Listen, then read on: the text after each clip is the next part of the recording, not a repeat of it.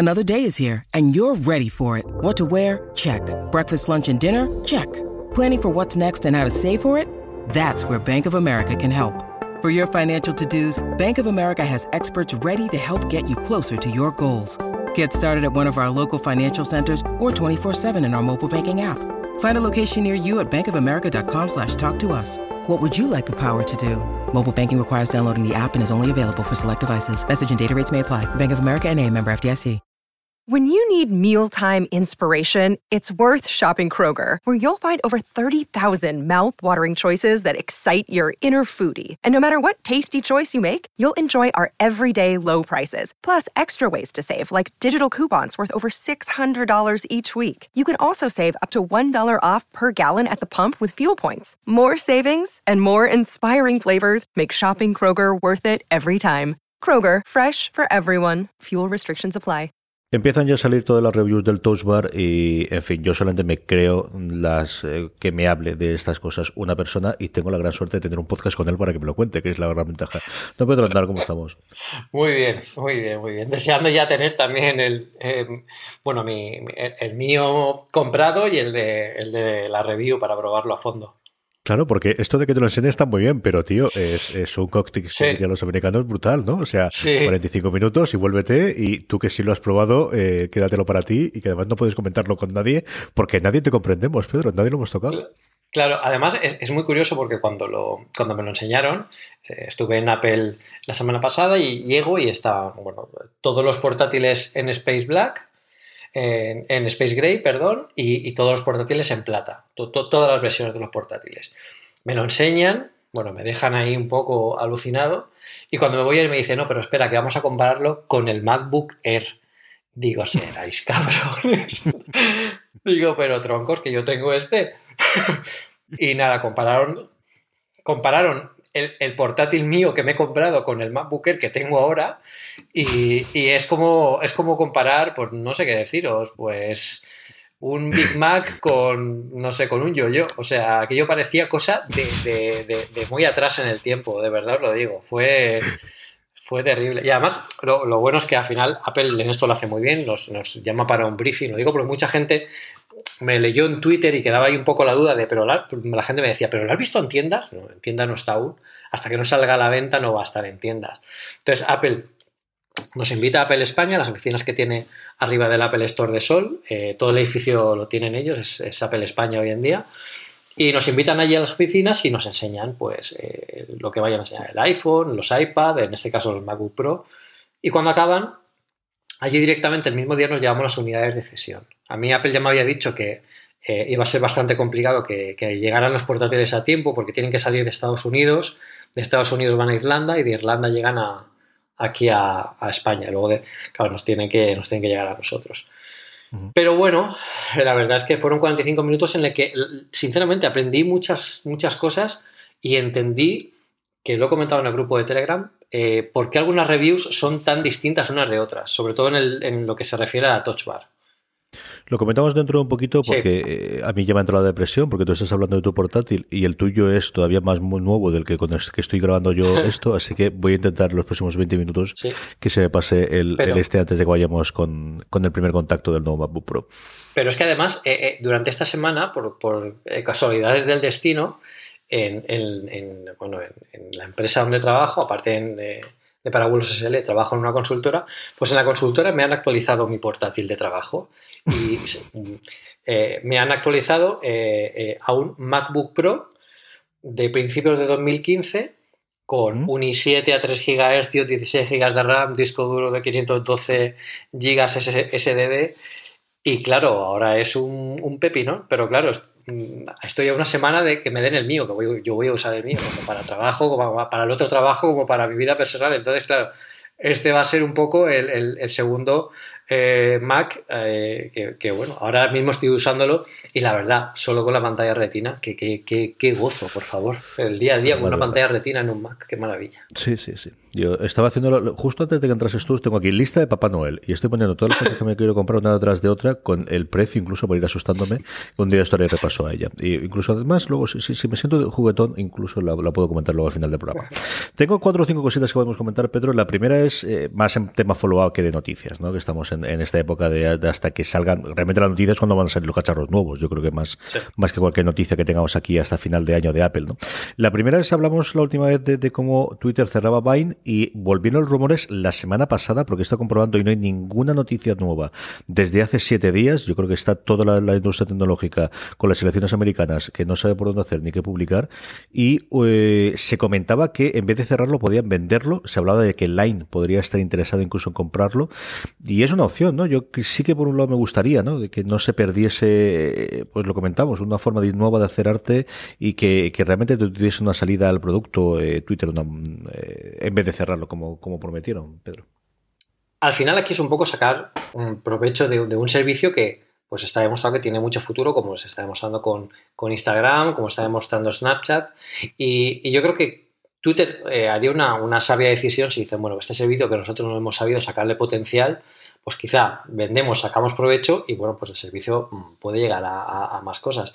También es cierto que es, eh, no puede competir con, las grandes, ¿no? Con, con Instagram, con Snapchat, porque Vine es otro concepto, pero precisamente por eso puede, puede reinvertirse y girar hacia otra dirección y, bueno, dar lugar a algo, algo distinto que yo creo que fuera de Twitter igual tiene, mm, está menos coartado y tiene más libertad para hacer cosas distintas a lo que Twitter pues no, no le acaba de ofrecer. A ver qué ocurre. Twitter está eh, con problemas, pero lleva viviendo con problemas yo creo cuatro o cinco años y en algún momento dado tendrá que una salida ya a toda la compañía y bueno, pues empezar vendiendo Vine podría ser un inicio de la solución de, una compañía que quema una cantidad de dinero absolutamente indecente todos los años. No me acuerdo si eran 800 mm. millones o 700 millones a Twitter. Eh, claro, no tiene un problema de ingresos, tiene un problema de gastos. Es que tiene una, una, una, unos gastos fijos mensuales que son disparatadísimos para lo que es capaz de generar a día de hoy la compañía y que no tiene pinta de que sean capaces de generar más dinero con ello. ¿no? La otra que había también en plan follow-up era, eh, hemos hablado muchas, muchas, muchas veces de lo complicado, no tan complicado, sino de cómo nos estaba aprovechando nuestro criterio la posibilidad de eh, comprar aplicaciones para el Apple TV desde otros dispositivos móviles, fundamentalmente el iPhone, y por fin Apple ha abierto esa posibilidad y a día de hoy ya podemos desde el App Store que tengamos en nuestros dispositivos móviles comprar una app y que cuando volvamos a nuestro Apple TV aparezca allí, que era una cosa totalmente lógica, Pedro. Esto es algo que, te, pedías tú, yo creo que casi te han oído. Seguramente oigan el, podcast en Apple y digan, bueno, vamos a ponerlo. Pero ¿cómo no se le ha ocurrido esto a nadie antes? Y la verdad es que es algo muy lógico. De hecho, yo, alguna vez lo he pensado. Yo, por ejemplo, estoy en el Mac, eh, o, bueno, es un, mal, es un mal ejemplo. El mejor ejemplo quizás es, estoy en un iPhone y quiero comprar una aplicación de iPad y el propio sistema te dice, no, no, esto es para iPad, tienes que ir a aquí a comprarlo. O sea, necesitas el iPad para ir a comprarlo. Yo, pues oye, a lo mejor te apetece pues, ver cómo, es la aplicación, incluso comprarla para tenerla cuando, llegues a, tu, a tu casa con el iPad. Y ese futuro, sobre todo en Apple TV, que era tan complicado compartir un enlace o, comprarlo cómodamente, porque al final estar con el mandito casi es más para recorrer las aplicaciones que ya tienes que para descubrir nuevas, ¿no? Que es un uso mucho más cómodo y más natural es tenerlo en la palma de la mano, que para eso estamos en, en, 2016. Entonces, mm, bueno, es, el, paso que, que habíamos que dar, pero vamos es algo que han pensado para ti. Yo deberían haber puesto para Carlos. ya las puedes comprar, Carlos. Aquí lo tienes. Hoy es un día, divertido, un día muy divertido cuando estamos grabando esto. Eh, como siempre, los lunes a las 11 de la noche estamos intentando arreglar el streaming. Luego lo contaré para poder volver a hacerlo en directo. Hay dos partes, una personal mía y otra parte de, unos señores que tienen que poner cables eh, en, en, el Altet, que espero. Mm, me han dicho que en uno o dos meses parece que es posible. A lo mejor podemos hacerlo de nuevo. Échale dos. Pero sí, sí. vamos. De hecho, cuando me dijo la primera dos, dije, bueno, pues entonces para febrero o marzo me lo plantaré. Pero luego la siguiente me dijo que era solamente un mes. Y la primera es que no sé dónde mi calle en el Altet, que ya te digo yo que muchas calles no hay. O sea, no era muy complicado aquello. Teniendo en cuenta que es una cablera que solo cablea en Gran Alacant y en el Altet, que insisto, tampoco hay muchas más calles. O sea, que no es que digas, no, es que mira, estamos haciendo Madrid, Barcelona, Tokio y luego el Altet. Claro, nos confundimos con las calles. No, no, no. Aquí hacemos Gran Alacant, que es una extensión de Santa Pola, para que, es que, claro, ¿cómo te dices a la gente de fuera cómo es esto? Pero vamos, en fin, que, no somos más, que no somos más de 20.000 personas en total. O sea, no, no vamos locos. Es un extra radio de Madrid o, o, cualquiera de las cosas que se haya construido en el boom de, alrededor de Madrid. Y la segunda me dijo que sí, que eran 100 megas eh, al precio que me dijeron. Pregunté si eran eh, simétricos o asimétricos. Me dijo que asimétricos, pero que se podía contratar simétricos. Que iba a preguntarle al jefe el precio. Y a ti te lo he dicho, porque a mí hace una semana de esto y todavía no me lo ha dicho. Digo, a ver si se lo ha dicho Pedro y luego me puede sacar Pedro de la duda en el programa. Pero bueno, todavía no lo sé. En principio no, igual yo sé que se lo preguntamos, no pasa nada. Sí, sí, sí, sí. sí. y en fin, em, todo esto venía porque Apple TV eh, hoy ha empezado a filtrarse la, el, el, tema de HBO. Todavía no está confirmado cuando llega HBO a España, pero sí con gente que tenía instalada la versión de Nordic de HBO, ya empezó a aparecer HBO eh, España y los distintos episodios de Juego de Tronos con la descripción, en el Night Of y Westworld, que son las dos grandes series desde que de alguna forma han roto esa eh, automatización de que todas las series de HBO iban a Movistar Plus y las dos que se han guardado sobre todo en cartera han sido Westworld y The Night Of ya aparecían por ahí en medio y bueno pues es eh, yo creo que sí que vamos a hablar un poquito de la Apple TV en los próximos tiempos especialmente con la llegada también de HBO ¿eh, Pedro Sí, yo creo que es algo que esperamos todos. Yo, mm, desde que llegó Netflix y entendimos un poco el concepto Spotify para, para vídeos, es algo que requeríamos desde hace muchísimo tiempo. A mí ahora me da mucha pereza cuando no hay algo en Netflix y tienes que buscarte un poco la vida. Es, y de verdad, esto era tan complicado antes. Y, bueno, HBO, HBO, tiene un catálogo impresionante y yo creo que, bueno, yo estoy esperando muchas de sus series. Yo he llegado al caso de que Designated Survivor, que no sé cómo lo han traducido en español o si lo han puesto igual, que es la serie nueva de Kiefer Sutherland, en la que él hace de eh, un ministro americano que es el único superviviente después de que hay una bomba que destroza eh, todo el, gobierno americano, pero incluido las, el Tribunal Supremo, el Congreso, el Senado y todo demás. Es una serie que eh, yo la tengo además por Hulu, pero Netflix está trayendo en España un episodio a la semana y, y, estoy esperando que la saquen en Netflix para verla. Y mira que la tengo en Hulu con anuncios, si es cierto, pero la tengo para ver en Hulu, aparte de poder descargármela. Pero pero estoy tan, tan, tan acostumbrado. Es una cosa que hablamos Francis y yo en el último crossover, que es un programa que hacemos en la cadena, en el que comentamos un poquito todo lo que ha ocurrido en la cadena de la cultura popular eh, durante la semana y luego solemos coger un tema más o menos concreto y hablamos de él. Y hablamos de cómo, eh, eh, desde luego, el objetivo de Netflix es que, igual que tú cuando mi abuela veía la televisión, le daba el uno porque era el primero que aparecía y se tenía que levantar y luego era muy eh, fastidioso. Y luego tú te has convencido, te has acostumbrado a darle un botón de inicio, que el botón de inicio de la nueva generación sea Netflix. el sitio donde tú empiezas a ver la televisión es Netflix. Sí, sí, sí, sí, totalmente de acuerdo. Y además, incluso para, para niños, hoy en día eh, hay, muchos niños que ni siquiera entienden por qué hay gente que no ve cosas que ellos ven en la tele, porque lo están viendo en Netflix. O sea que eso es súper curioso, porque es un poco lo que tú dices, ¿no? El, cuando antes teníamos solo dos canales, era, era, era lo que había y ahora el, botón de inicio y de, y de entender la televisión eh, tal como la entendemos hoy en día, desde luego Netflix y todas estas cadenas de streaming que eh, llegan tarde a España, pero por lo menos están llegando, que ya es algo de lo que, de lo que podemos decir hace unos años. Mi crías es curiosísimo cuando me llevo las crías, yo tengo dos, dos crías de cinco años, dos, dos mellizas, es curiosísimo cuando vamos al campo, a casa de mi suegra, cómo les haces entender qué son los anuncios, uno, y cómo les haces entender que no, no puedes ver lo que tú quieres. tienes que ver, sí, tenemos 14 canales en el que puedes ver qué dibujos están haciendo en este momento, pero eso de que coges tu mando del Apple TV como hacen ya y van a Clan TV o van a Netflix y ponen lo que quieran, eso no se puede hacer allí. Es una cosa que les cuesta por momentos entender, Pedro. Es, es, es, complicado, es complicado entender algo así. Pero, pero bueno, yo creo que al final eh, eh, es un momento emocionante porque está por fin llegando todo esto.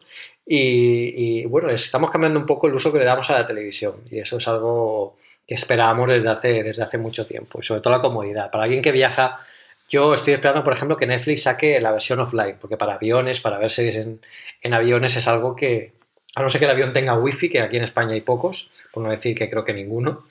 Eh, a los precios que se te va a mover es inviable. Yo creo que verás una claro, nada en stream. Claro, bueno, en, Estados Unidos, cuando fui a San Francisco, Delta sí que tenía tarifa de, datos, pero era también. Tampoco era para, echar cohetes, ¿eh? era, era, regular. Tanto para ver como para ver una serie, eh, yo creo que, no llegaría. Pero bueno, a ver qué, a ver qué encontramos y si nos encontramos, por ejemplo, que está Netflix con offline, eh, yo creo que es algo que, esperamos muchos. Y sobre todo para viajar. Yo ahora mismo cuando acabe contigo me pondré una serie, pero me la pondré en Netflix. O sea, la, que esté viendo en este momento me la pongo un ratito y es mucho más cómodo que ponerte a buscarte la vida como antes. Sí, yo creo que es una de estas cosas que la gente que la vaya a utilizar lo va a utilizar muchísimo, ¿no? Gente como tú que viaje. Eh, Amazon ya lo tiene, no en todo su contenido, sin su contenido propio y alguna de las cosas que licencia, pero otras no. Y Netflix habló mucho de esa posibilidad en enero, que es cuando tuvieron los problemas de eh, eh, Netflix es constantemente un, un roller coaster, iba a decir yo, un me saldrá, es constantemente valles y, montañas. Sí, es una montaña rusa. Es que al final siempre me sale la frase de lo que estoy leyendo cuando lo leo en inglés. Y últimamente me ha pasado un par de veces que de verdad no es por ser pedante, ¿eh? os aseguro que no, que lo soy bastante. tampoco vamos a quitarnos la falsa modestia, pero es que realmente me salía la palabra en inglés y en español. te, voy, a decir una cosa. Yo el otro día dije una frase que cuando, me oyeron me dijeron, pero vamos, eh, creo que hablas demasiado en inglés. Dije en castellano, esto no lo he visto en mi entera vida. es la traducción literal de In My Entire Life. sí, eh, pero bueno, somos así, perdón. Ayer me pasó también con, con, otra igual, no me salía la palabra en español, me salía solamente en inglés. El caso es que eh, en enero, que tuvieron un bastante un leñazo bastante serio en bolsa después de perder, no me acuerdo si eran 800.000 suscriptores o estar por debajo de 800.000 del objetivo, se rumoreó bastante la posibilidad de tener la, la, parte de offline y de esa forma les, les ayudase. Luego, como la cosa ha ido bastante mejor el resto del año, no se ha vuelto a, a comentar absolutamente nada de ellos. Yo creo que también es un problema, eh, ellos intentan tenerlo con la máximo de los derechos posibles y es que el derecho de descargarlo es un derecho adicional. De hecho, si tú a día de hoy vas, en España quien lo tiene, que es lo que antes era John Big, es Movistar Plus, no todas las series las puedes descargar. Y la experiencia que tengo yo con Amazon americano, que sé como sabes tengo, es que las suyas propias sí, algunas otras tienen licenciadas, pero hay otras en las que no pueden. Tenemos tres noticias muy rápidas eh, sobre esta semana. La primera es una de las noticias más extrañas que he leído yo, que es el pifostio este de que Spotify escribía como 700 o 800 gigas todos los días al disco duro. Qué cosas más raras, qué cosa más raras de aplicación, Pedro. Sí, bueno. Eh, pasa más a menudo de lo que parece. Lo que pasa es que no en aplicaciones de, de, tanto uso durante todo un tiempo como por ejemplo Spotify. Al final ellos lo que hacían era bueno, pues una especie de caché, pero directa en el disco duro que, que recuperaban todos los datos de esa forma eh, para, bueno, para aliviar un poco la carga de memoria que tenía la aplicación. Y bueno, pues es un método que no es el, no es el más ético ¿no? para a la hora de, de atacar una, aplicación, pero, pero bueno, el problema con eso, que es lo que comentaban, lo que se ha comentado en los medios, es que en muchas ocasiones eso lo que hace es estropear eh, la vida, eh, acortar la vida útil de los discos duros, eh, sobre todo si hablamos de los SSDs, que al final, bueno, pues nos puede parecer, parecer, infinitos, pero, pero con escrituras tan continuas durante todos los días de tantos, de tantos accesos, pues es más complicado. Yo no digo que esto sea una buena, un buen momento para pasarse a Apple Music, pero, pero bueno, ahí está. Pero ahí lo dejamos, ¿no? Sí, sí. La segunda, que es una noticia eh, en el que vemos nuevamente lo que, lo que nos esperemos que nos venga no demasiado tiempo, es que poquito a poquito Apple Pay se sigue metiendo en nuevos sitios y, claro, la gran, yo creo el gran sitio de, entrar ahora, sobre todo en Estados Unidos, y a nivel global, ¿no? Es eh, esa posibilidad de que ya hay de pagar con Apple Pay desde los navegadores, es entrar en sitios y se confirmó que había un acuerdo con Etsy para poder pagar directamente con Apple Pay. Mm. Apple Pay es lo que todos esperamos. ¿no? Desde, hace ya dos keynotes estamos esperando que se anuncie oficialmente que llega a España, que llegará. Yo digo que va a llegar seguramente antes de que acabemos este año, eh, que tampoco queda mucho, o sea que tienen que ponerse las pilas. Final de noviembre es un buen momento, creo yo pero, pero eh, está, ganando muchos, está ganando atractivo, ¿no? Que al final es un momento en el que tú lanzas un servicio, y, pero hasta que no se ve materializado en el mundo real o en el mundo de tus compras diarias, pues no lo vas a utilizar. Porque a lo mejor, bueno, pues utilizamos los, los cuatro aficionados a las compras porque nos gusta la marca, pero cuando lo usa la gente habitual, es algo muy parecido con lo que pasó, por ejemplo, con las tarjetas NFC. Las tarjetas NFC antes no las usaba nadie más que cuatro pirados que las sabían usar y cuando las ibas a usar decían, pero como que tocando esto ya funciona, la gente no lo tenía muy claro. Y hoy en día está muy extendido hasta el punto de que cuando tú vas a pagar con una tarjeta que no es NFC, eh, la gente intenta hacerlo, intenta tocar como si fuera, a ver si surge la magia, ¿no? Pero, pero eso no, eso no suele pasar. Entonces, eh, con Pay pasa lo mismo y, las alianzas son muy buenas y lo bueno de todo esto con Apple Pay es que al final logra una reacción en cadena es que entra en una cadena tan importante como, como Etsy y puede propagarse a otras cuando vean que a ellos les ha ido bien y sobre todo el agravio comparativo, ¿no? Uy, esta competencia lo tiene y es potente, pues yo no voy a ser menos. Entonces ahí se puede ir propagando, que al final es, en, algún momento, lo que pasa es que nosotros quizás no lo hemos vivido, es como comenzaron las, el despliegue de, de pagos con tarjetas de crédito y estos nuevos canales de pago. Por ejemplo, PayPal. Antiguamente, eh, antes, eh, muy poca gente conocía PayPal, era una cosa de cuatro frikis, pero hoy en día ya aceptan PayPal en casi cualquier comercio que online que vayas a, pagar e incluso, bueno, pues para transferencias de persona a persona hay un montón de, de opciones. Ya es algo muy habitual oírlo. Así que bueno, el futuro está ahí, esperemos que llegue a España pronto porque queremos disfrutar también. Yo he hecho mis deberes, ya he pedido mi American Express por si acaso viene por ahí. Ahí está, ahí está, ahí está. Eso te aseguro. Mi American Express Renfe, además con copia para mi santa esposa para que pueda tener también. Y mira, vamos haciendo puntos para hacerme viajes a Madrid de vez en cuando, mira, pues por si acaso, porque estamos cubierto. Creo que tengo Visa, Mastercard y American Express. Por, por tipo de tarjeta no será, Pedro. Sí, además, eh, eh, la, American Express de, de Renfe creo que, creo que es NFC. O sea que, que sí, yo creo que sí, porque vamos, es totalmente nueva, ¿eh? acaba de salir hace un día y medio. Bueno, yo, tengo la, yo tengo la American Express, yo tengo la American Express de Iberia Plus y te digo que no es NFC. Pero claro, cada uno lo que más utiliza. Mm, la verdad es que ahora me pillas en un redonce, no lo recuerdo. Lo, mira, lo, lo, voy Creo que lo vi, creo que lo vi, lo, vi cuando fui a, Apple la semana pasada que fui en, en, AVE. Creo que vi el anuncio y dije, mira, esto sí que tiene NFC. Sí, tienen desde hace un mes, mes y medio. Vamos, yo, yo me enteré de que existía, yo creo que te lo comenté a ti, volviendo del Festival de Series de Movistar Plus, y eso es hace tres semanas, si no recuerdo mal. Y luego la última, antes de que vayamos al tema de la semana, es que volvemos otra vez a estar a vueltas con los AirPods de, iba a decir de las narices, pero no, más bien de los oídos. Eh, confiamos en que estaría ya. Los rumores apuntaban a que no, que se retrasaba, ya lo sabíamos seguro oficial apuntaban los rumores, hablamos la última vez que, tuvimos el programa, que nos íbamos al 2017 y hace nada volvíamos a tener otros rumores de que se volvía a adelantar y que podía estar antes de final de mes. Pedro, voy a tenerlos antes de Reyes, yo ya no pido más que eso. ¿Tú crees que antes de Reyes lo tendremos? A ver, aquí no hay nada, no, hay nada seguro. También es cierto que Apple, eh, cuando anuncia un, próximamente o no dice una fecha clara, Puede ser por dos factores, porque se quiere anticipar pero no quiere jugársela, porque decir un segundo retraso sería muy grave para una compañía como, como, Apple, o porque realmente hay algún problema más serio y quieran asegurarse que va a estar para, para, para más tarde. Si, fuera el segundo caso, si fuera que van a anunciarla para, mucho más tarde, eh, habría que revisar cómo lo ha hecho la compañía en otras ocasiones. Por ejemplo, en el lanzamiento de Leopard. El lanzamiento de Leopard que iba a lanzarse en junio, eh, bueno, pues dijeron que por temas, era el año de la salida del iPhone y necesitaban centrar todos sus recursos en el iPhone, eh, lo que hicieron fue retrasarlo hasta octubre y dijeron la fecha, esto lo retrasamos hasta mediados de octubre. Entonces, bueno, ahí te puedes hacer una idea y la gente ya no especula. Si no lo han hecho es porque yo creo que quieren eh, anticiparse. Yo ya lo he comentado varias veces, yo creo que sería un gran error eh, no tener los AirPods antes de las compras navideñas, porque es un regalo estrella para cualquier aficionado eh, a, la tecnología de Apple. Eh, yo creo que sería un buen momento para lanzarlo a final de noviembre, porque si a final de octubre era cuando debería haber estado y no ha estado, pues retrasarlo un mes más, al final eso luego cuando el producto está en la calle queda en agua de borrajas, porque la gente ya se olvida de ello, ya tiene el producto y ya está. Y tampoco es tanto. Luego echando la vista atrás, no es tanto como parece y ya te centras en el producto, sobre todo si lo han, si lo han conseguido solucionar los, problemas que se supone que tenía.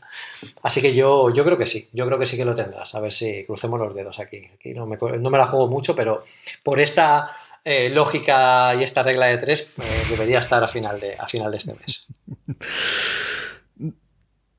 Esto sí que cuando salga. Ya, vamos, te lo tengo en la lista Papá Noel. Lo primero que aparece son los AirPods. No te voy a decir más.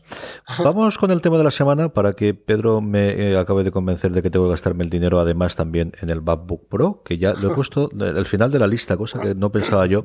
Pero antes, permitidme que dé las gracias una semana más a ESOMA, Escuela Superior de Marketing, por patrocinar una cosa más y todo Poster FM.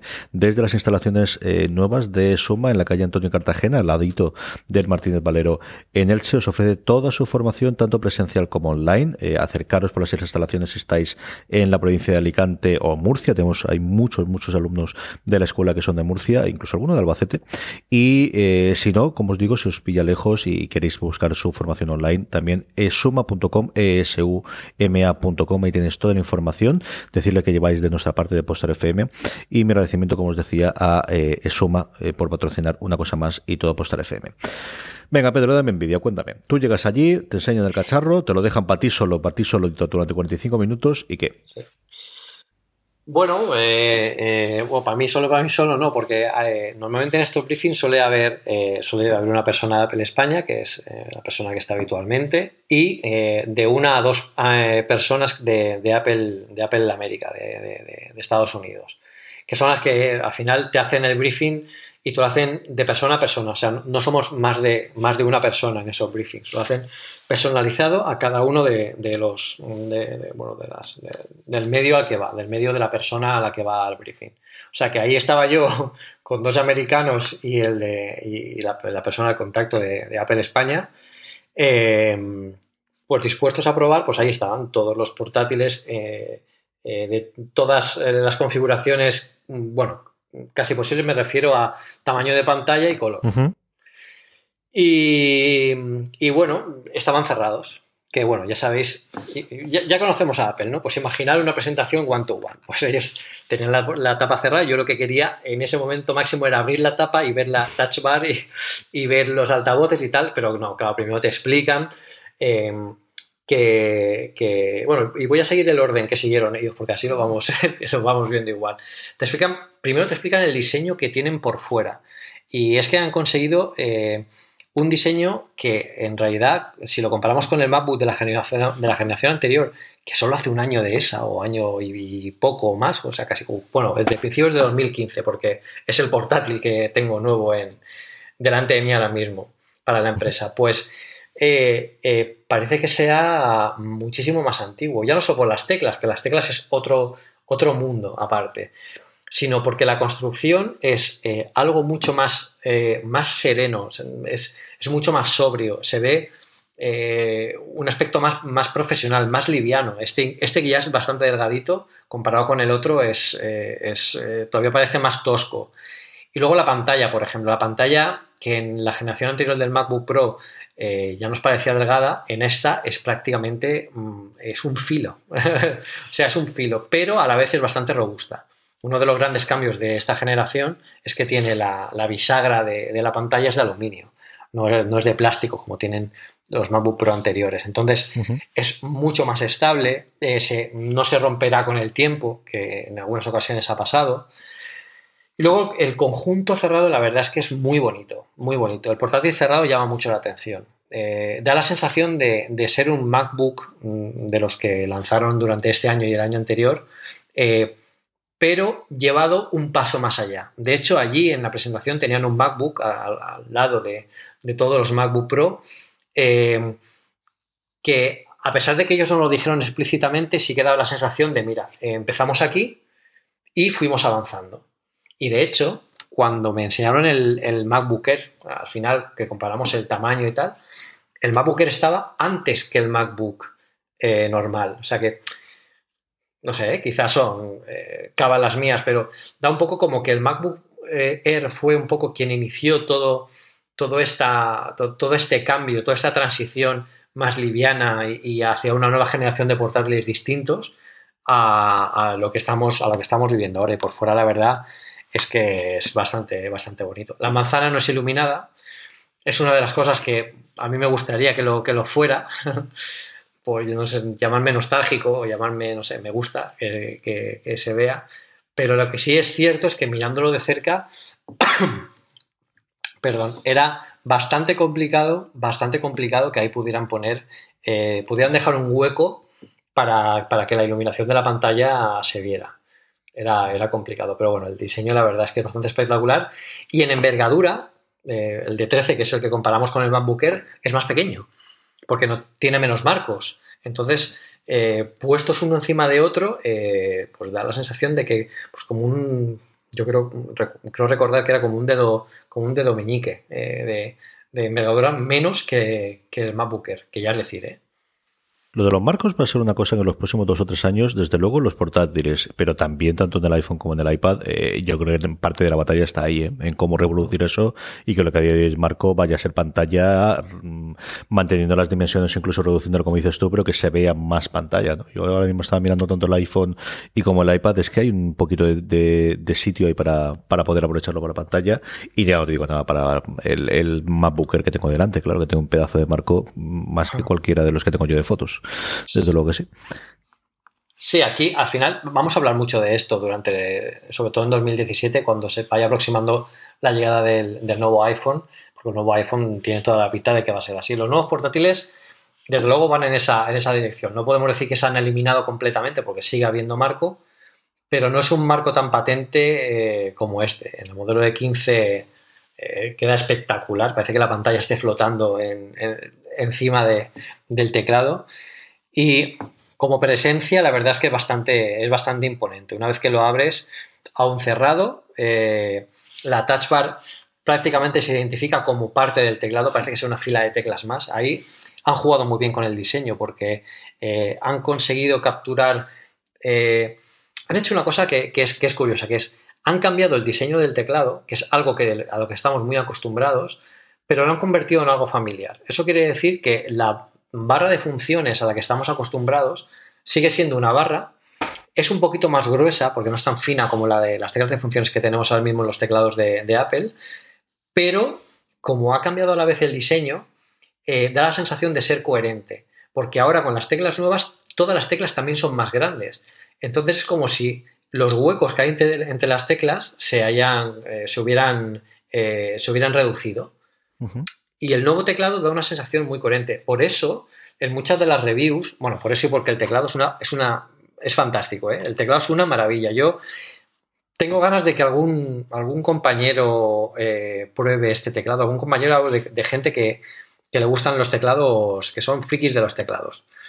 Em, tengo ganas de que lo prueben porque ahora yo entiendo algunas de las primeras reviews, sobre todo cuando salieron de las, reviews del MacBook sin, sin Touch Bar que, salieron antes en, Estados Unidos, como la gente dijo, por ejemplo, eh, creo que en de, de iDownload Blog, creo que, creo que fuera René Ritchie o alguno de estos, dijo yo es que claro, eh, pasar del teclado del nuevo MacBook Pro al teclado de mi MacBook Pro actual es como volver al pasado, pero de una patada en el culo. o sea, que, es, es, distinto y es lo que comentaba una vez. Tardas en, acostumbrar, en acostumbrarte al tacto, a, la, a, que las teclas sean más grandes, al corto recorrido, pero a, la vez que es corto recorrido te acompaña mucho el dedo porque el teclado de mariposa te sujeta en ambos lados, es mucho más estable.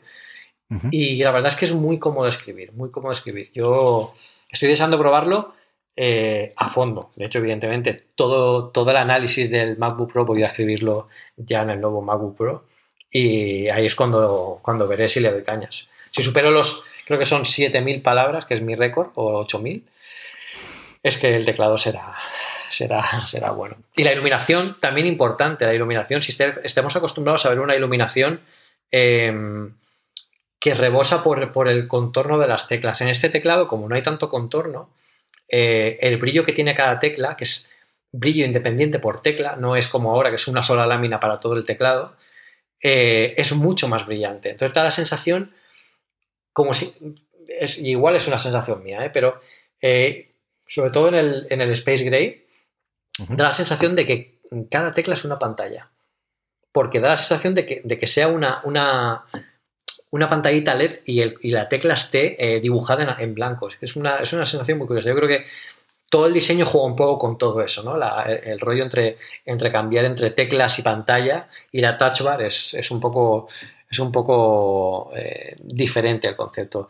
Desde luego, puestos uno al lado de otro, el MacBook Pro nuevo y el anterior, eh, parecen ordenadores completamente distintos.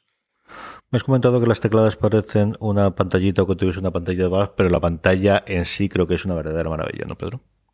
Sí, el touch bar, eh, bueno, al final esto no me ha sorprendido, o sea, ya sabíamos que cuando Apple hiciera, hace algo así, va a, poner, va a echar el resto.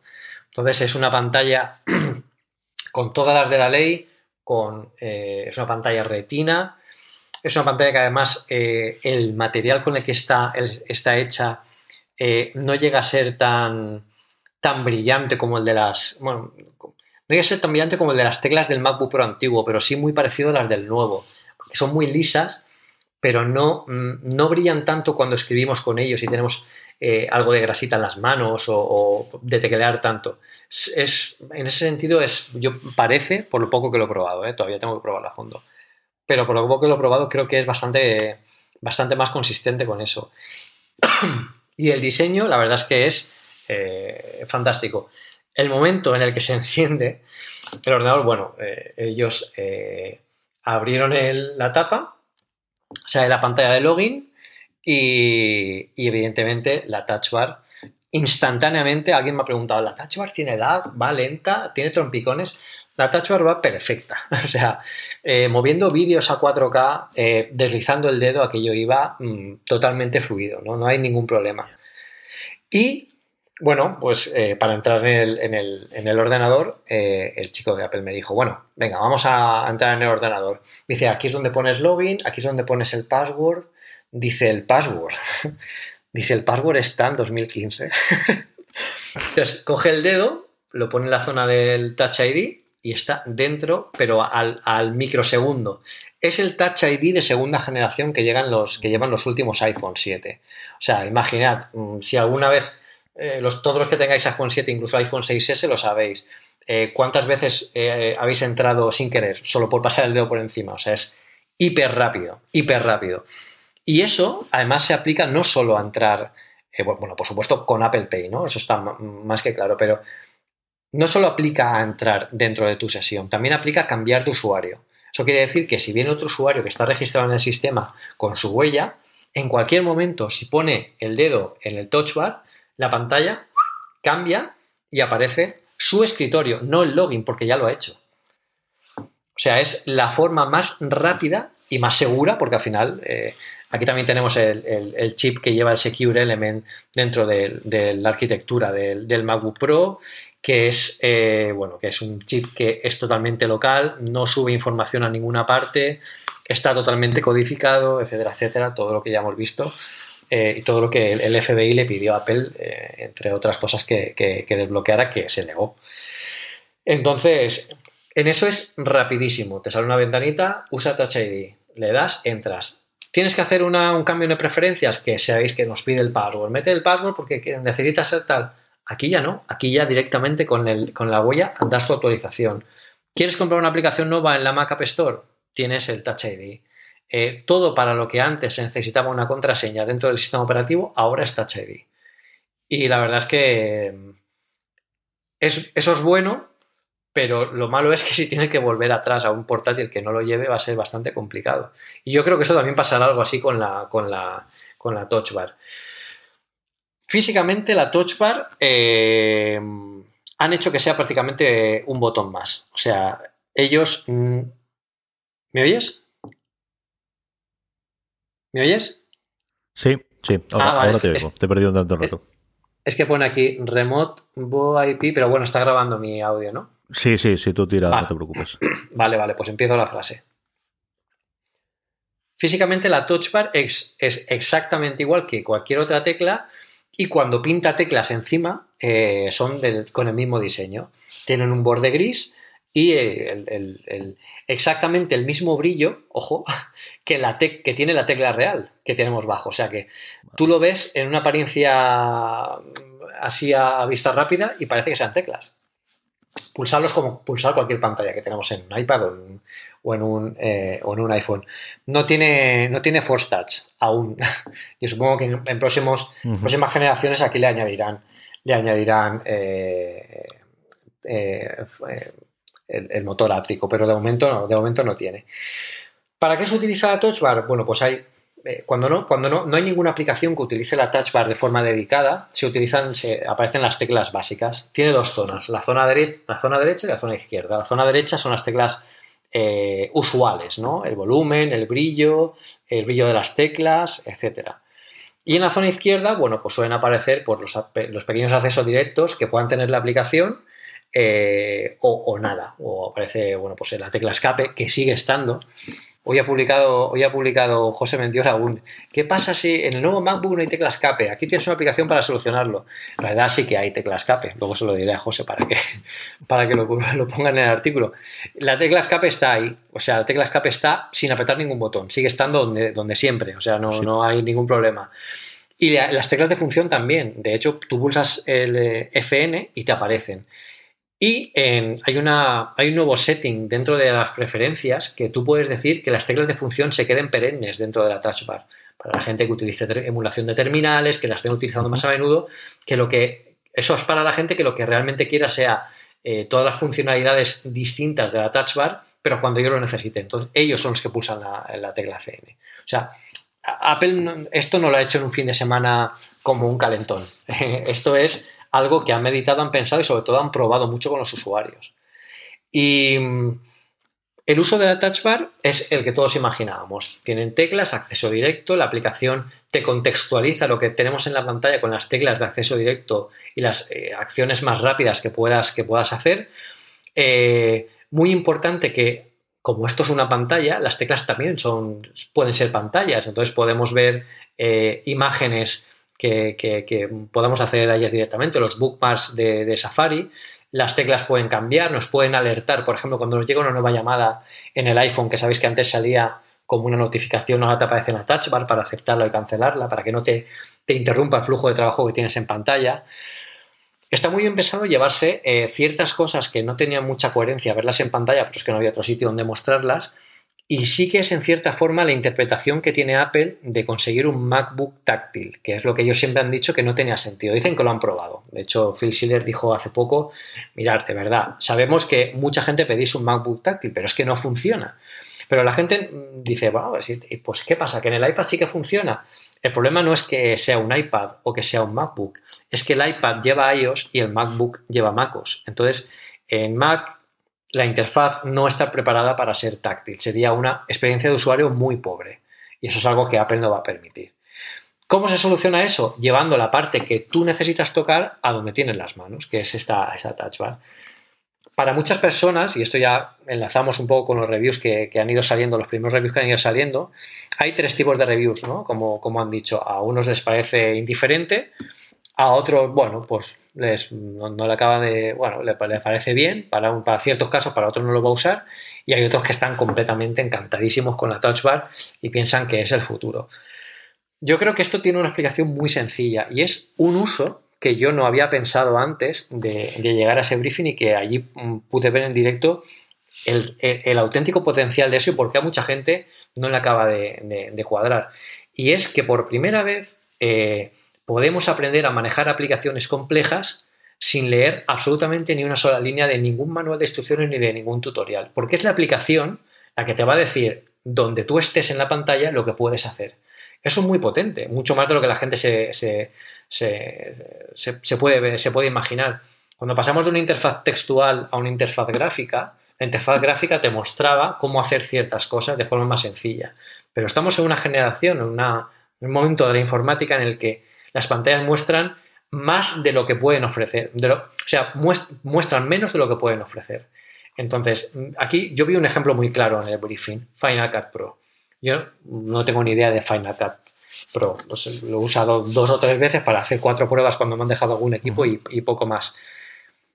Con esta demo que me hicieron, yo fui capaz de, hacer acciones de Final Cut eh, reduciendo, eh, cuadrando pistas, eh, eh, coordinando audios, cortando, ampliando, simplemente usando la touch bar. Yo esto, si me lo hubiera, tenido que hacer en la pantalla, no hubiera sabido hacerlo, porque hay demasiada información para lo que yo, para lo que yo quiero hacer.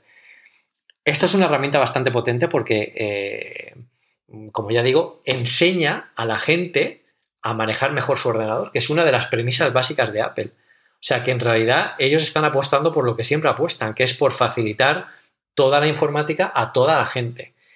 ¿Por qué a muchos no les acaba de llamar la atención? Porque son usuarios expertos. Entonces, si tú eres usuario experto, por ejemplo, imaginad, eh, en Safari, tú realmente necesitas que alguien te ponga los bookmarks bajo, si sabes que con una combinación de teclado los puedes tener, pues igual no te hace falta. Entonces no lo ves tan útil. O bueno, los que dicen que ni, ni fu ni fa son porque ven, pues mira, pues puede ser súper útil para navegar por imágenes, eso lo veo súper bien, pero luego que me pongan cuatro teclas en ciertas aplicaciones, pues me da igual, pues las tengo ahí, pues las usaré, pero ya está. Entonces son los dos extremos, los usuarios hiperexpertos en aplicaciones y los usuarios que pueden aprender muchas cosas de aplicaciones que no están acostumbrados o pueden personalizarlas, que eso también es una parte importante. Entonces, eh, aquí los dos polos, yo creo que este amplio rango de, lo que de, los usos que se puede dar la, la Touch Bar es realmente la, parte fuerte de, este nuevo producto. Y es que es una primera generación y está abarcando una cantidad de casos de uso tremendo. Y, y esto, hacerlo de una forma tan intuitiva, sin complicarse mucho la vida y de esta forma tan espectacular, yo creo que es un gran aprendizaje de todos los años que lleva Apple eh, en iOS y aprendiendo un poco del feedback y del uso, de, el uso que le damos habitualmente a, la interfaz táctil. Yo puedo decir, por ejemplo, que teclear con el teclado y que arriba, o sea, teclear texto con el teclado y que arriba vayan apareciendo como cuando en el, como en el iPhone o en el iPad, eh, palabras completas o, rectificar y tal, simplemente vas teclando, pum, elige la palabra, pum, elige la palabra, pum, elige la palabra. El chico de Apple escribió una fase entera en segundos. O sea, un párrafo entero en segundos, porque pa, pa, pa, y ya lo sabía. Y dice, y él lo que me dijo, dice, esto va a aprender de todo lo que tú hagas. O sea que esto vas a poder, eh, es, un es un acelerador realmente de, trabajo y yo diría más, yo creo que es también un acelerador del aprendizaje hacia las aplicaciones y, esto es el potencial que yo le vi a la, a la Touch Bar. Yo la verdad es que eh, no lo he pensado desde luego, no tan desarrollado como tenías tú la idea, pero algo, cuando yo vi la, eh, la Keynote y vi precisamente Final Cut, porque yo sí que estuve trasteando un poquito para alguno de los vídeos que queríamos hacer para la cadena y emplearlo y demás, y, y es un mundo que te tira para atrás, nada más abrir la aplicación. Y es cierto que cuando vi tanto la tía que, que estaba con el Photoshop como con la que estaba con el, con posteriormente en Final Cut, dije, hombre, no sé si es una demo y lo están haciendo muy para tontos, para que yo entienda, pero incluso llego a entender lo que están haciendo gracias a lo que tiene la Touch Bar, Pedro. Sí, sí, sí, sí. Yo creo que es un es una gran, es una gran ayuda. Yo creo que los desarrolladores aquí pueden hacer cosas increíbles con las aplicaciones y, permitir al usuario que, bueno, centrar ¿no? a un poco al usuario a lo que, a lo que es capaz en, una aplicación. ¿Cuántas veces delante de una aplicación aquí nos ha, nos ha tocado, mira esto lo que se puede... Ostras, pues esto yo llevo usando la aplicación tres años y nunca la había visto, no sabía que se podía hacer.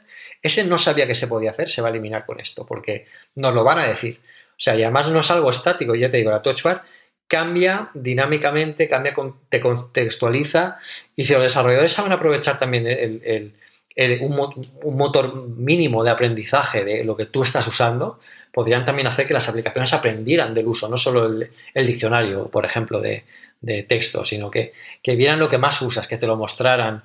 Además, Apple es flexible desde el minuto cero con esto porque ha abierto la API a estos desarrolladores y además eh, eh, puedes personalizarla. La, la, por defecto puedes poner las teclas que tú quieras. O sea que eh, es un uso muy bueno. Yo creo que es algo que hay que usar como mínimo, como mínimo, para que entre dentro de tu flujo de trabajo diario. Yo creo que un mes. Yo no voy a esperarme tanto a sacar la review. Yo la sacaré en una o dos semanas. Pero sí que tengo pensado escribir un artículo justo al mes de, de, haber tenido el primer día con, este MacBook Pro para ver la evolución de todo esto. Y, bueno, pues eh, es interesante y bueno, visualmente es, espectacular. Allí la sala que teníamos está muy iluminada, además tenían todos los ventanales abiertos. Eh, Apple tiene unas instalaciones allí preciosas, o sea, todos los ventanales abiertos entraba toda la luz de Madrid, que era un día espectacular. Y con además con la luz artificial que había allí y la Touch Bar se veía perfecta. O sea, no, tenía ningún problema de visibilidad, no tenías que forzar la vista por como si fuera una pantalla de estas más iluminadas. No sé cuántos nits, por ejemplo, tendrá. Eh, sé que la pantalla tiene 500 nits, que es la mitad de, la que tiene, de lo que tiene el, Apple Watch 2. Eh, y eso es una barbaridad de luminosidad. Para que os hagáis una idea, estamos hablando de la mitad de un dispositivo que se está usado para, para usar en exteriores. Y un portátil, en principio, no deberías usarlo a la luz directa, ¿no? No es un uso muy normal, pues ellos lo han, preparado. Y no me extrañaría que la Touch Bar, lo buscaré por curiosidad, eh, también tuviera esta, esta categoría. Mm, Pedro, yo solamente tengo una más y luego nos cuentas el resto de, impresiones que dio, pero llegaron tenían los monitores allí y te hicieron alguna prueba de escritura, reproducción, que sí me has contado que había vídeo de 4K, pero eh, los monitores te los llegaron a enseñar o te dijeron alguna cosa de, ellos y sobre todo qué pruebas te hicieron a partir de ahí de, rendimiento de la máquina. No, eh, allí los monitores no los tenían, tenían solo las máquinas. Ellos cuando presentan un producto se centran en, ese producto. Para ellos, LG eh, han sido sus socios de tecnología en esta, en esta parte con estos nuevos monitores, pero no pueden presentarlos como si fuera un producto en un briefing de ellos. Bueno, es lo que, es lo que pienso yo. ¿eh? Yo creo que ellos querían que tuviéramos todos los ojos en los, en los portátiles, no, no que difumináramos un poco en, los nuevos monitores. Y de hecho, creo que todavía ni habían salido para. Eh, han, empezado a estar disponibles, yo creo que hoy o el, el viernes, hace, hace pocos días. ¿no? el 4K yo creo que empezó a mandarlo esta semana, a finales de la semana pasada, y el 5K todavía no sabemos nada de él. Sí, yo, yo creo que era, era, muy pronto, pero ellos allí las pruebas que me hicieron, bueno, hablamos ¿no? de, todo el tema. Eh, ellos me comentaron que, bueno, habían estado sorprendidos eh, de que la gente salmara tanto revuelo, por ejemplo, con el tema del, del USB-C. Porque dicen, bueno, al final ofrecemos un portátil que tiene cuatro puertos USB-C, es lo que yo dije, ¿no? Es lo mismo que, que, comentamos, en, comentamos en el último podcast. USB-C, 40 GB por segundo, cuatro puertos te ponemos en un solo portátil que puedes conectar lo que quieras. Dice, eh, eh, me dijeron, es el mejor puerto que hay hoy en día. No es el del futuro, es el que ya hay. Que no lo utilice más gente es porque es un, un puerto muy caro de implementar, pero es que nosotros hemos puesto cuatro. También es una cosa que hay que pensar cuando pensemos que el ordenador se ha, incrementado el precio, que no cuesta lo mismo poner un puerto USB 3 que un USB-C. La controladora, todo lo que, lo que ello implica. Y luego, bueno, pues me dijeron, al final eh, es un periodo de transición, que tengas que utilizar un adaptador para algo, pero al final vamos a atender a que este es un ordenador para durar y, que vas a necesitar ya todos los dispositivos que empiezan a salir con, con USB-C. Yo ahí les di la razón, pero también les dije que hubiera sido una buena idea incorporar un adaptador USB-C dentro de la caja. Más que nada, ya no por evitar estas, estas, bueno, pues estas polémicas, que también, sino porque al final estás dejando fuera de juego a tus usuarios de iPhone o de iPod o, todo esto que no tienen eh, el adaptador para, para conectarlo al propio ordenador. O sea que es, es, algo complicado. Pero bueno, al final hay adaptadores, yo creo lo puse por Twitter el otro día, adaptadores fantásticos por 9 euros, además del mismo color exactamente del aluminio de, los nuevos MacBook Pro, eh, con, una LED que te dice si está cargando o no. O sea, hay, cosas realmente fantásticas. Yo, por ejemplo, adaptadores me he comprado, me he comprado uno y todo lo que yo necesito ya me lo compro en, USB-C. Me he comprado un adaptador Ethernet, eh, el, el, adaptador este USB a USB-C y, un lector de tarjetas de memoria, porque no tengo, por si acaso, aunque mi cámara es wifi ya y no me hace, no me hace falta, pero por tenerlo. Pero bueno, hay soluciones de mucho tipo y además ahora se aproxima Black Friday, o sea, es que lo tenéis a huevo. En eso por ahí no, no lo vamos a pillar. Bueno, sí, sí, sí, Pedro, dime. las pruebas de, rendimiento que me he ido por, por, la banda. Em, eh, hicimos pruebas de rendimiento y ellos comentaron que esto es un Mac. En un Mac, eh, el Mac no es eh, una hoja de características, es la suma de todos los esfuerzos, tanto de hardware como de software. Entonces, es injusto comparar un Mac a nivel de especificaciones con un PC con las mismas especificaciones, porque también depende pues, del software que le metas, de cómo está integrado, de tal, etcétera, etcétera. Eso lo sabemos ya, lo sabemos, lo sabemos de memoria. En la práctica, yo allí todo lo que vi, falta probarlo más a fondo, evidentemente, pero yo eh, vi un Final Cut eh, con dos vídeos 4K y aquello iba sin ningún tipo de problema. Y hago sin hablo sin ningún tipo de problema de que lo movía en tiempo real, editábamos, cortamos. Esta fue la prueba que hice con, el, con la Touch Bar. Cortamos, añadimos un, trozo, volvimos a editar. Con la Touch Bar pasamos entre un montón de vídeos 4K a otro eh, de forma instantánea y funcionaba, funcionaba perfecto. También probamos el Logic Pro eh, con una canción que tenía unas 16 pistas. Eh, yo no soy, no, entiendo mucho el Logic Pro, pero bueno, me comentaron que las pistas eran pistas bastante complejas, que no eran las típicas pistas eh, que, se suelen poner de, saque. Y allí hicieron un demo cambiando canción y arrastrando y tal, que, también aquello era completamente rapidísimo. Yo no vi ni una sola, ni un solo signo de, de problemas de ralentización, de tal no había absolutamente nada. Y, tampoco vi una cosa que me haría dudas de la potencia de todo esto, y es que no oí el ventilador, ni una sola vez. Y estuvimos probando, sobre todo yo creo que lo que más, lo que más tira de procesador y de, GPU es el, Final Cut, y aquello como si, vamos, nada, como si no tuviera, como si no estuviera haciendo nada. Entonces, bueno, eh, también hay que entender que mucha gente le pide a un rendimiento, un rendimiento de, a un portátil de este tipo que rinda como un Mac Pro. Entonces, claro, a ver, tienes que entender hacia dónde están las limitaciones. ¿Podría haber sido más potente? Yo dudo que con, que con eh, Lake eh, hubiera sido más potente. ¿Con 32 GB de RAM hubiera sido más potente? Pues también lo dudo, porque el uso que se hace en la RAM, también lo compartí por Twitter hace poco, no es el mismo que se hace en Windows. O sea, la RAM, eh, creo que hicieron una prueba hace poco con el, con, el Pro de 13, creo que fue, el de 15, o el de 15, el de 15 creo que fue, habiendo Final Cut, habiendo unos 23 programas a la vez de gran carga y la RAM apenas llegaba a los 16 GB, con archivos grandes eh, de, contenido. Entonces, yo esto es como todo. Eh, hay que plantear, dudo que mucha gente se le quede corto pero seguramente habrá alguien al que se le quede corto. Quizás para esa persona pues se deba plantear pues o pasarse a un iMac o, tener algo que, no sea, bueno, pues si tienes un ordenador satélite para hacer trabajos fuera, pues a lo mejor tienes que ciertas tareas hacerlas en casa eh, con un ordenador más potente o hacerlas en la oficina, que al final es lo que se ha hecho siempre. O sea, eh, los MacBook Pro de toda la vida nunca lo han hecho todo eh, a, la perfección. La gente se queja de las características antes de, poder probar el producto y eso creo que es bastante injusto porque no le estás dando eh, el factor realidad, que es que cuando esto funciona, pues funciona bastante bien. Entonces, es un poco la sensación que tuve con potencia y todo esto. Pues volveremos seguro a hablar de ello cuando ya tengas el tuyo y le hayas tasteado y tengamos la, primera review para, para Pelesfera, segurísimo que hablaremos de él.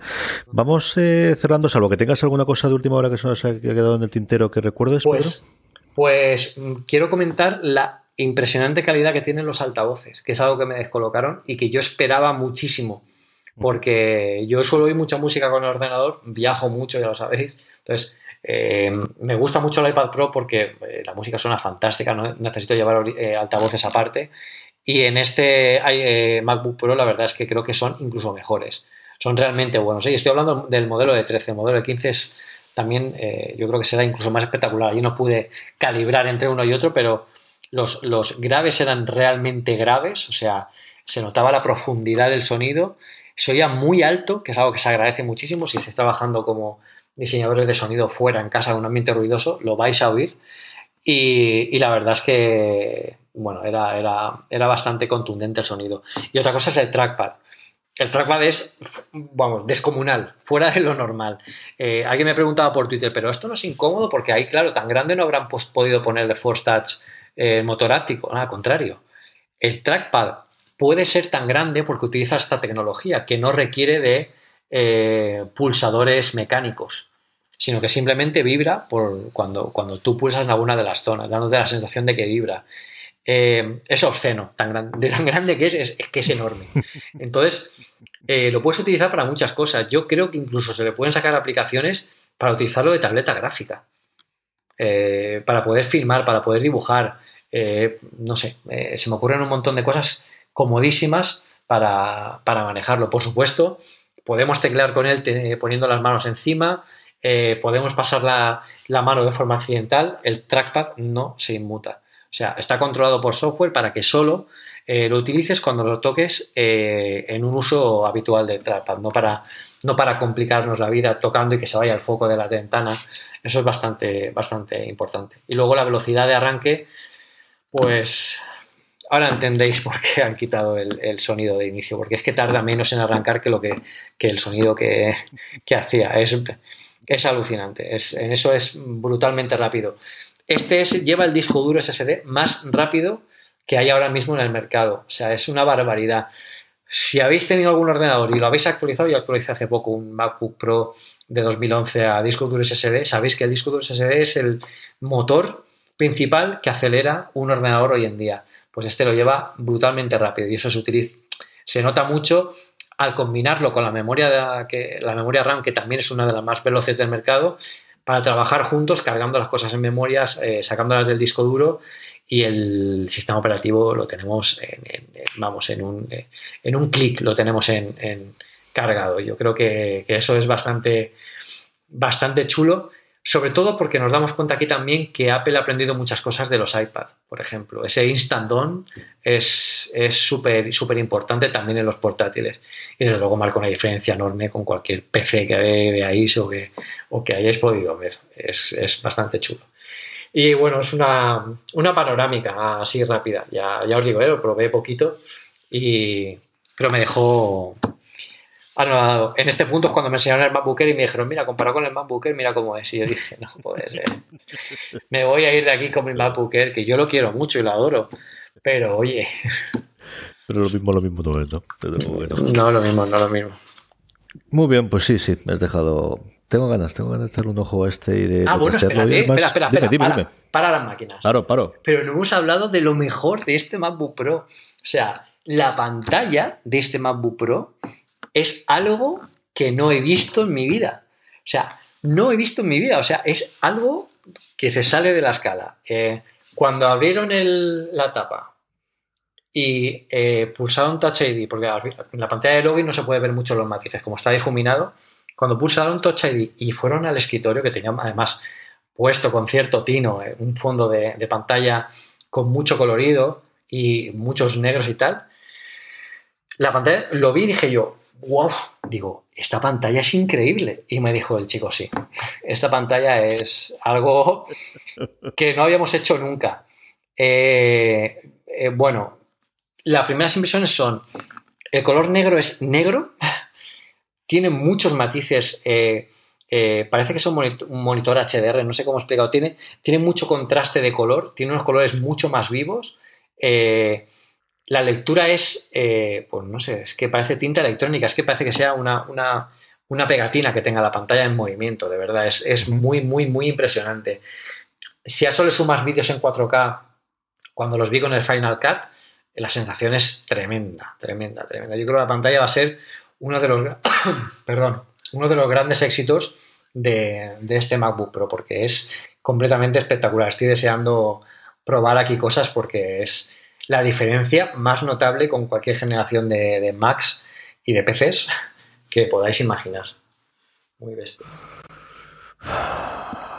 claro, también viniendo de un MacBook que no es pantalla ni retina, pues imagínate. Pero bueno, también os puedo decir que ahora estoy con un MacBook Pro Retina y, este MacBook Pro Retina se ve, la pantalla es espectacular, pero la del nuevo MacBook Pro mm, está años luz. ¿eh? Es algo que hay que ver.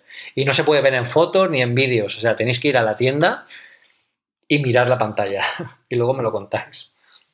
No te voy a comprender yo que tengo aquí delante el MacBook del uno todavía más antiguo que el tuyo. No te voy a comprender.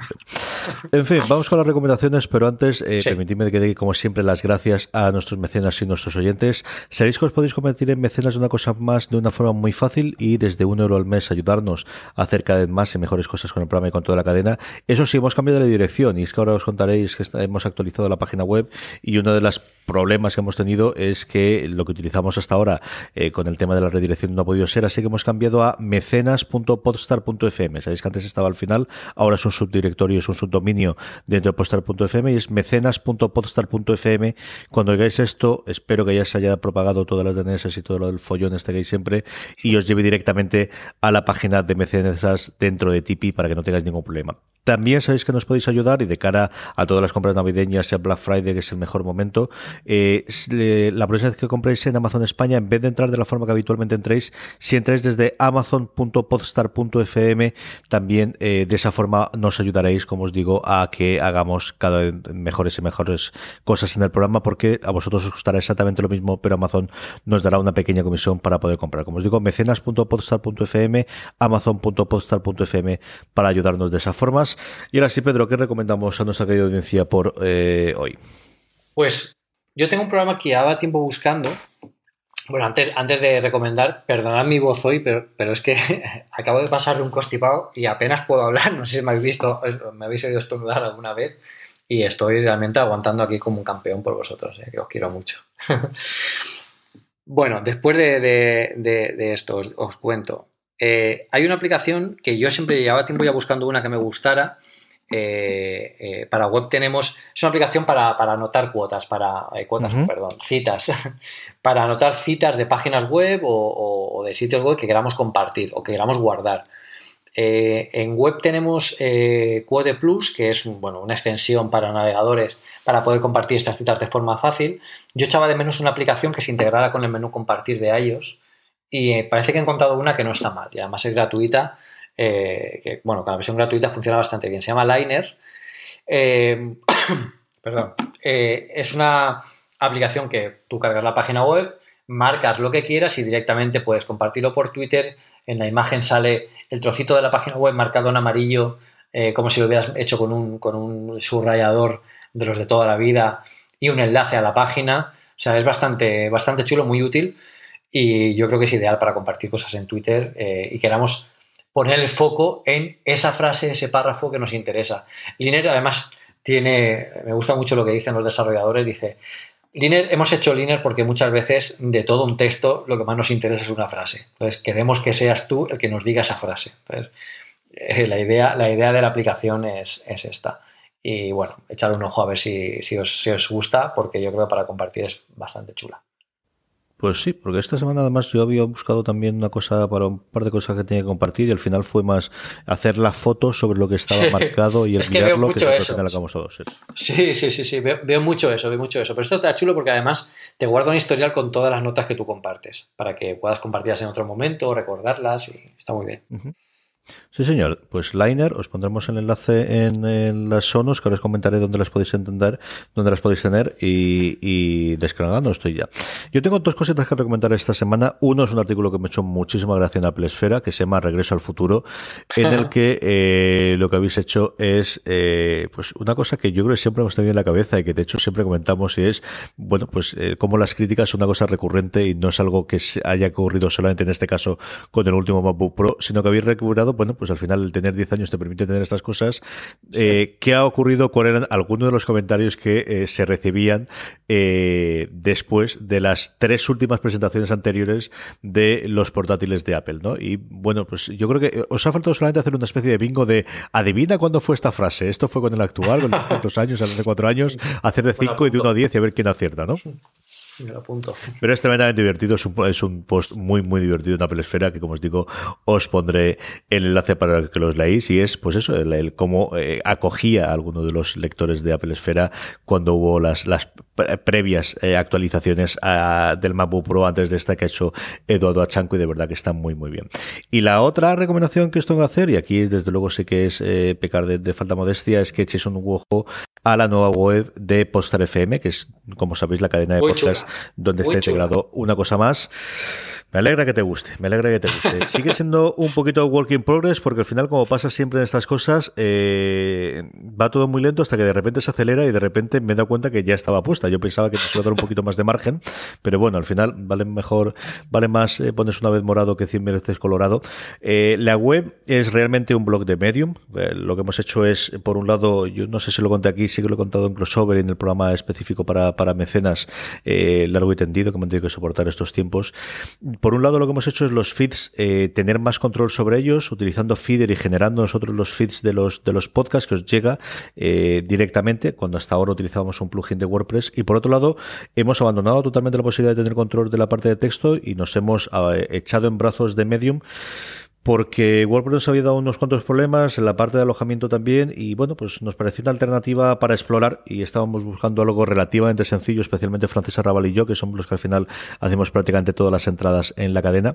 A mí me gusta mucho el formato de Medium, me gusta mucho la filosofía, hemos hablado de algunos de los blogs eh, de Medium en los últimos tiempos y al final, como os digo, nos hemos abandonado. Eso ha hecho que cuando ahora acudáis a podstar.fm tengamos un blog de Medium, es lo que ha hecho que hayamos cambiado el subdominio para el tema de los mecenas y el tema de Amazon y que era una cosa que no me hubiese, eh, me hubiese podido eh, gustado no tener que cambiar, pero en fin, al final estas cosas son lo que ocurren y bueno, pues la verdad es que estoy bastante contento, nos falta actualizar bastante algunos de los contenidos, pero ahí podréis acudir, ahí vais a tener todas las sonos de todos los programas. Es complicado a día de hoy el, lo que hacemos hasta ahora, que era una cosa más, o posta.fm barra una cosa más, guion 33 en este caso, que es el 33 tercero, porque Medium hace una cosa que a mí no me gusta especialmente, que es añadir mucho follón al final de la URL, pero tampoco hay forma de cambiarla, así que ahora, a partir de ahora, os mandaré siempre directamente a podstar.fm, que ahí tendréis las show notes, y también, como os decía, en el reproductor, en el, si estaréis utilizando, dependiendo del reproductor que utilicéis, tenéis más información o menos, por ejemplo, si utilizáis cosas como Overcast, que te permite eh, tener capítulos y tener imágenes, yo suelo, en una cosa más especialmente, poner imágenes cuando estemos hablando de, de cosas en concreto y los enlaces, los hiperenlaces directamente a las recomendaciones o de las cosas distintas que estamos hablando. Eso también estamos en una parte de work in progress, pero bueno, ya si Pedro me ha dicho que le gusta, ya me quedo yo más tranquilo. Sí, sí. La verdad es que es un buen trabajo, yo creo que la legibilidad aumenta muchísimo y es, es una puesta al día muy chula. Yo entrada a verla que se queda muy bien nos permite sobre todo pues la facilidad para compartir en, redes sociales, que la gente pueda entrar, el, el, yo creo que bueno, pues, la estabilidad también es más estable. Sí. Mm. Sí.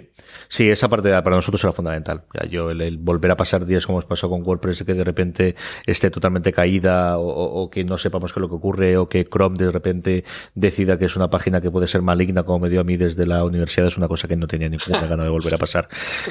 Y nada es fiable 100% en este mundo y que nada es totalmente seguro, pero bueno, eh, yo creía que no era, no era mal momento para subirse al caballo de Medium y a ver lo que, lo que podemos recorrer en, en sus lomos. En fin, hasta aquí ha llegado eh, el programa una semana más de... Eh, Pedro, volvemos la semana que viene hablando cosas de Apple. Un abrazo muy fuerte.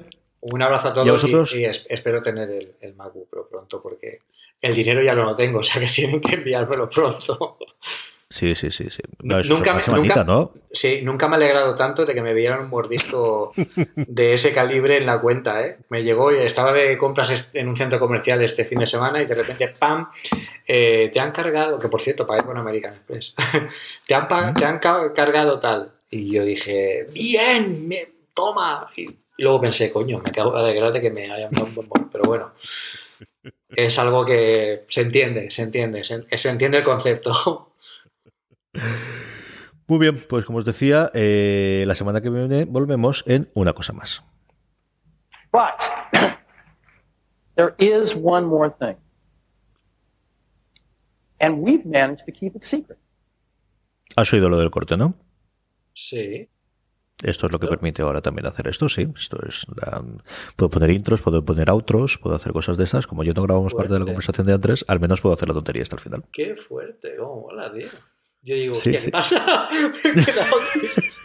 digo, Steve Jobs me habla desde el cielo, tío. Me he quedado un poco loco, pero bueno, bien, bien. bueno, ahora sí, vamos.